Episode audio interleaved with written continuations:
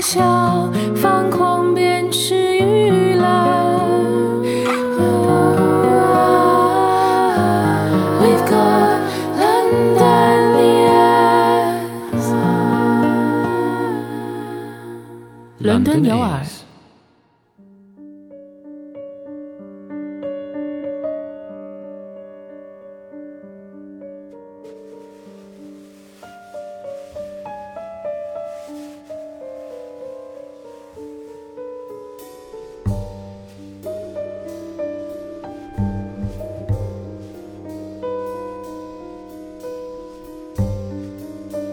再一次打开广播的时候，已经一个夏天过去了。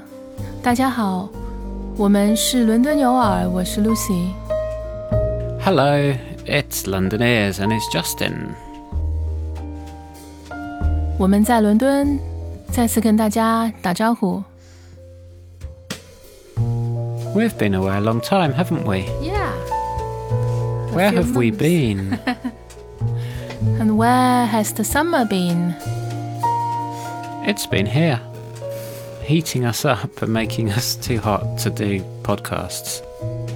对，他找借口说这么长时间没有录播客，是因为伦敦有两场热浪，实在是太热了。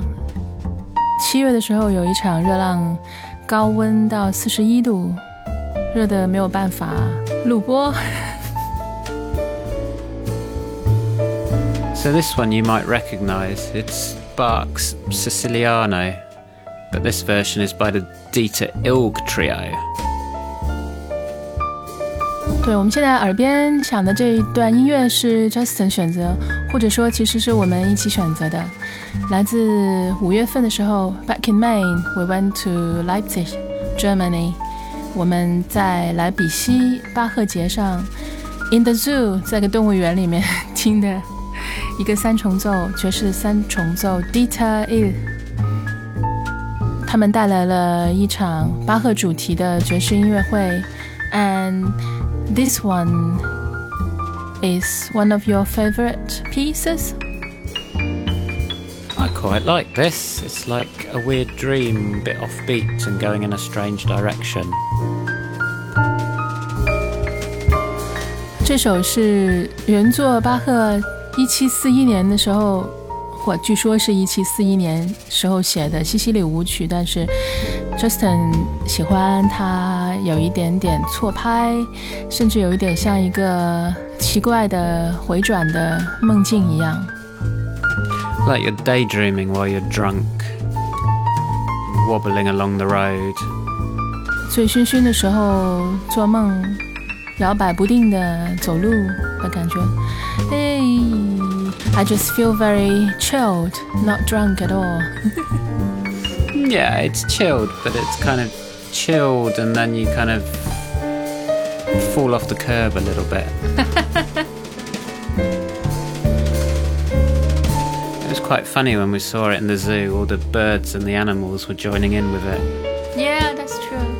想起来，当时在莱比锡动物园看现场的时候， 因为是在动物园的一个露天的舞台上面，周围都是动物，然后有听到羊啊，What what what is that? What else is that? 鸟呃，What what other animals there? Is birds? Is sheep? Goat? I think it was the birds that were getting involved. We were in the Okay. what was it the African savannah Yeah. area, Mm-hmm. and just before they played anything, the birds would count them in every time. 对，我记得鼓手特别的对鸟叫的加入特别的烦躁，因为他需要打拍子，然后鸟鸣一加进来就会打乱了他的拍子。But it's it was nonetheless a very good life, wasn't it? yeah, it was very good. It was a nice surprise to see something like that in such a weird place, unexpected. That was the beginning of the summer, and now we are in the end of it, going into autumn. 这场音乐会还是五月夏天刚开始的时候， 转眼间，我们已经来到了秋天。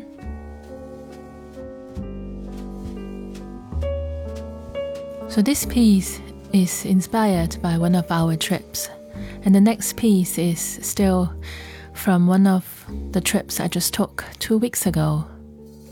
两周之前，我到了瑞典的西南部，到的是瑞典女高音歌唱家 Birgit Nilsson 的故居。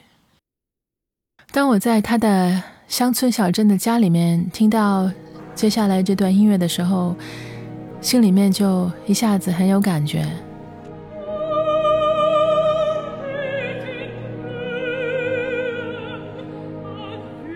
So is this actually in Swedish or Finnish or Oh, that is a question, isn't Do it? you even know? Swedish, uh, it's Finnish. I think it's Finnish, but then Finnish and Swedish. 不要问我这个问题，是芬兰语、瑞典语、北欧的语言有一套非常复杂的前后历史。There's very complicated history of language in Scandinavia, so let's just skip that question and focus on the music.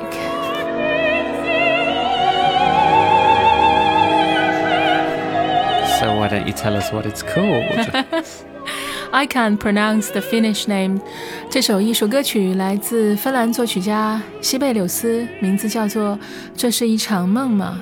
But I'm not going to pronounce the original name because it's in Finnish. But we That's could not translate fair. that. Well, you could just understand it. Is it a dream? But is it a dream-like song to you?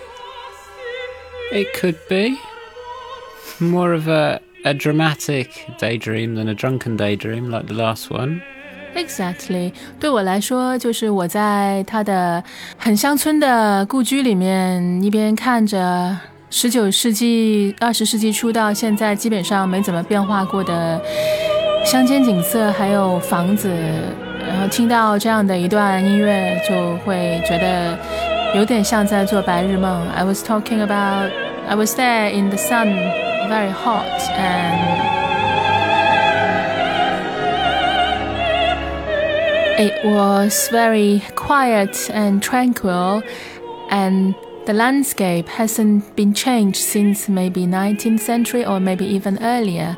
It was just like standing still. Time was still, and it was quite like a dream, unreal. Hmm, yeah, like a time warp stepping into someone's life. 是的，是这样的。这种梦境的感觉来自于进入了一个时间胶囊里面，走进了他人的生命。时间是静止的，完全凝固在那一刻。Yes, so Birgit Nilsson was a superstar then. Hmm, yes. Lots of money. 你对，Birgit Nilsson 是当时，或者是甚至到今天，还是西方歌剧界史上收入最高的一位歌唱家，但是有多高我们就不知道了。So this song is called Superstar. How did you do that? Did you plan that? Different kind of superstar, I think, though.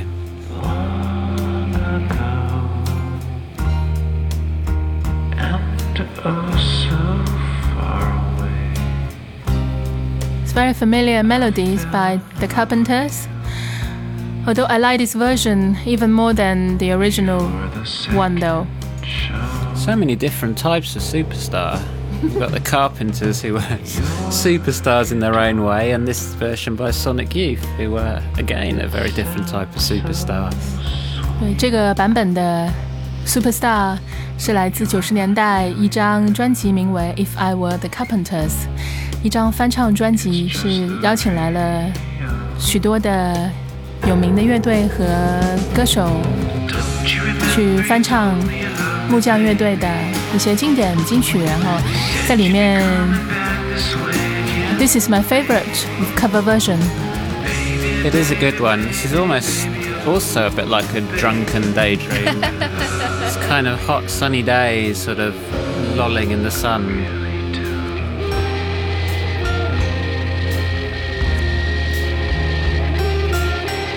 Do you think that Sonic Youth, being very typical Sonic Youth, Or do you think in this song they're kind of reinventing themselves? I wouldn't say it's particularly typical, no. It has that grungy, weird, noisy guitar, but it's kind of secondary to almost the melody. And I don't know, does Sonic Youth go for melodies? Justin 觉得这个翻唱版本的 Sonic Youth 显示出了一个以旋律为先的 Sonic Youth，比他们本身的感觉更悦耳一些吧。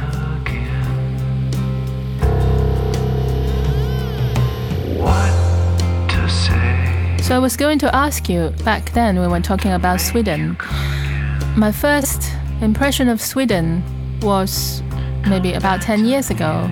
I was traveling alone Europe and drifting around and just randomly went on a ferry from Finland, Helsinki, and just took that ferry to Stockholm and that was my first impression of Sweden. That was expensive. So I'm interested in knowing what is your first impression of Sweden or memory of it. I'm at a bit of a disadvantage because I've never been to Sweden. But I do have Swedish friends, so I'd probably think of healthy looking blonde people. They're called Herring, and not to forget IKEA. and weird little horses. 我们刚才 在说我们对瑞典各自的第一印象或者是回忆，然后我想起来是大概十年前，我当时在欧洲漂流的状态吧，然后就是随意的在过芬兰海的时候，从赫尔辛基坐了一趟轮渡到斯德哥尔摩，第一感觉就是这地方好贵啊。Justin 说他没有到过瑞典，但是他有瑞典的朋友。他印象中的瑞典，可能第一印象就是金发女郎。Blonde, what else? Easter trees. What is Easter trees? It's a tree decorated for Easter, much like a Christmas tree is a tree decorated for Christmas. 好吧，我们好像对复活节树没有那么熟悉，但是我们知道圣诞树，所以 应该据说瑞典人比较喜欢装饰他们的复活节树。What else？Meatballs. 对，还有还有著名的家具商场和他们里面的呃肉丸子，还有我们有一个共同的朋友家里面喜欢养马，然后他们的马厩里面有许多的马马匹，但是他们住在苏格兰。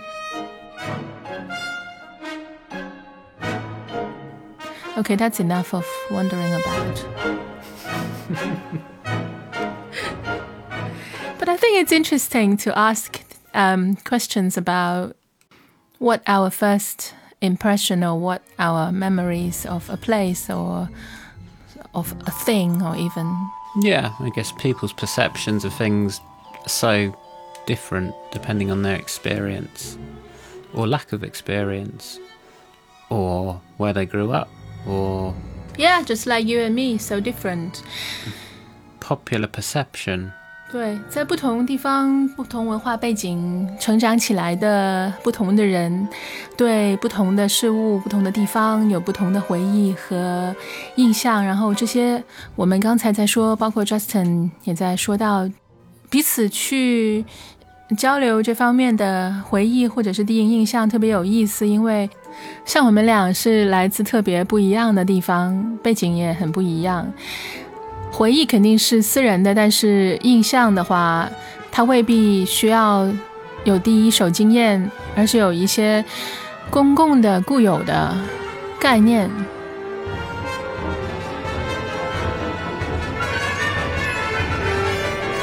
So this piece is also from a trip, but a local trip. Yeah, we saw this at the proms, didn't we? Not too long ago.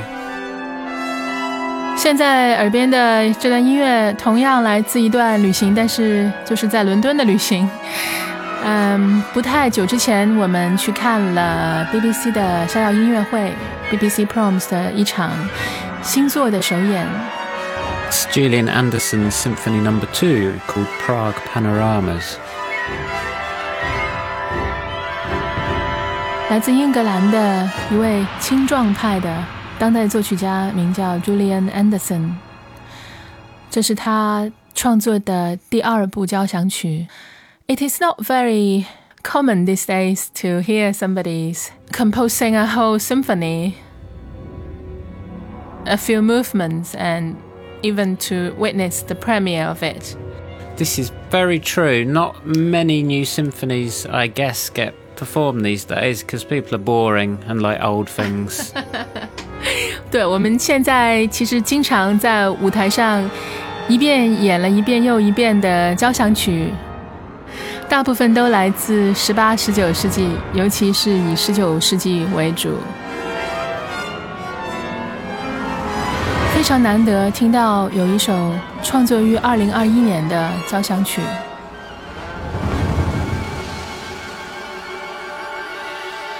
so, does this one make you think of Prague as it was inspired by a book of photographs of Prague? 对，忘了介绍说这首交响曲的名字叫做《布拉格万象》（Prague Panoramas）。Justin 问我是不是确实让我想到了在布拉格看着城景的感觉。I don't think so. I have been to Prague many times. I don't think I would associate the soundscape with the landscape in Prague at all. No, I have to say I wouldn't either. But I guess it goes back to what we were saying about people's impressions of places can be very different. I think his caption of Prague in this composition is using a lot of bells. Julian Anderson 在这音乐里面用了取材是用到了许多布拉格老教堂里面的钟。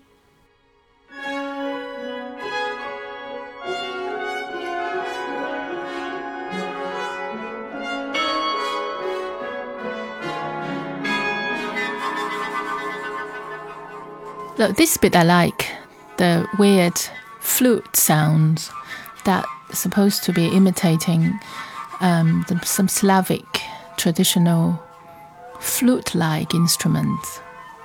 Hmm, interesting. I did not know that. Sounds almost a bit metallic and raspy and almost a bit bell like as well. I guess maybe there are a lot of bells in Prague, Yes. so I can kind of get that. 我们确实在台上看到了有很多的钟，很多口钟。 we did see a lot of bells on stage. They're imitating the old cathedrals and old churches' bells.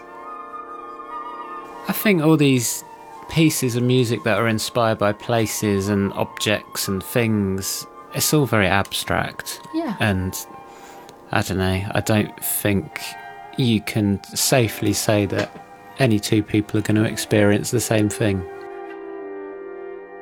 we haven't told our listeners the background of this composition.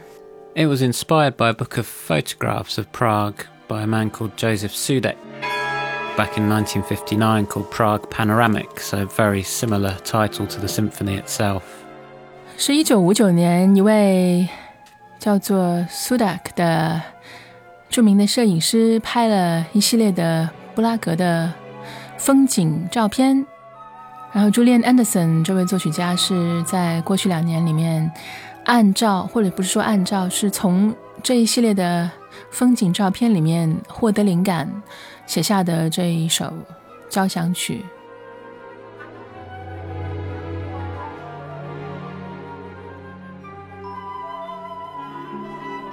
So you know what I think? I think that music is abstract, but ideas is often specific and concrete. 这音乐是抽象的，但是概念通常来说是具象的。And it is almost impossible for the listeners to hear what specific ideas the composers or the creators want to convey. 所以要让听众或者听者去接收创作者想要传达的意图，基本上是不可能的。 It's two very different languages. It's like trying to describe something infinitely complex like real life with tones and banging and rhythms. 嗯，呃，Justin 的继续补充说，就像是就是两种特别不一样的语汇，想要用这种声响、各种的节奏去 描述、去形容非常具体的现实。 A lot of the time, you can't even do it with language, let alone music. But Yeah, not to say you can't try. but then I guess that is the charm of music, isn't it? That's yeah, exactly, I exactly think because it it's, does. It, it it serves the purpose of maybe explaining what was in the composer's mind, but other than that, it's almost a little irrelevant to the listener. 所以，如果从这个程度上来说，无论作曲家给他的作品做什么样的命名，对于听众来说，也许都没有什么太大意义。So in the end, I think it just comes to imagination. Let it be the listener's perception of it, how we perceive it, or how the composer's or creator's perception of it. it well, it's all abstract and maybe that is just why I don't know, that's why I like music maybe more than visual art in a sense. Yeah, it's not trying to force a particular idea upon you. Well even they try, they won't succeed. Because 音乐是抽象的，就算创作者硬要去将一个概念强加于你，但是是不可能成功的。所以 我刚才说，也许就是因为这个原因，相对于更具体的视觉艺术来说，我也因此更喜欢抽象的音乐吧。 So, on that note, we're going to have to force you to perceive that this is all over for this time. 所以我们现在就要将这个结束的概念强加于大家。伦敦有耳这一期到此为止，我们下一次希望 没有这么久再见。 This was London Ears.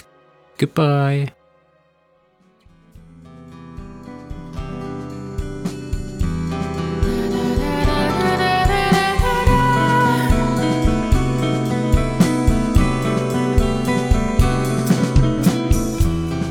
This is London Ears.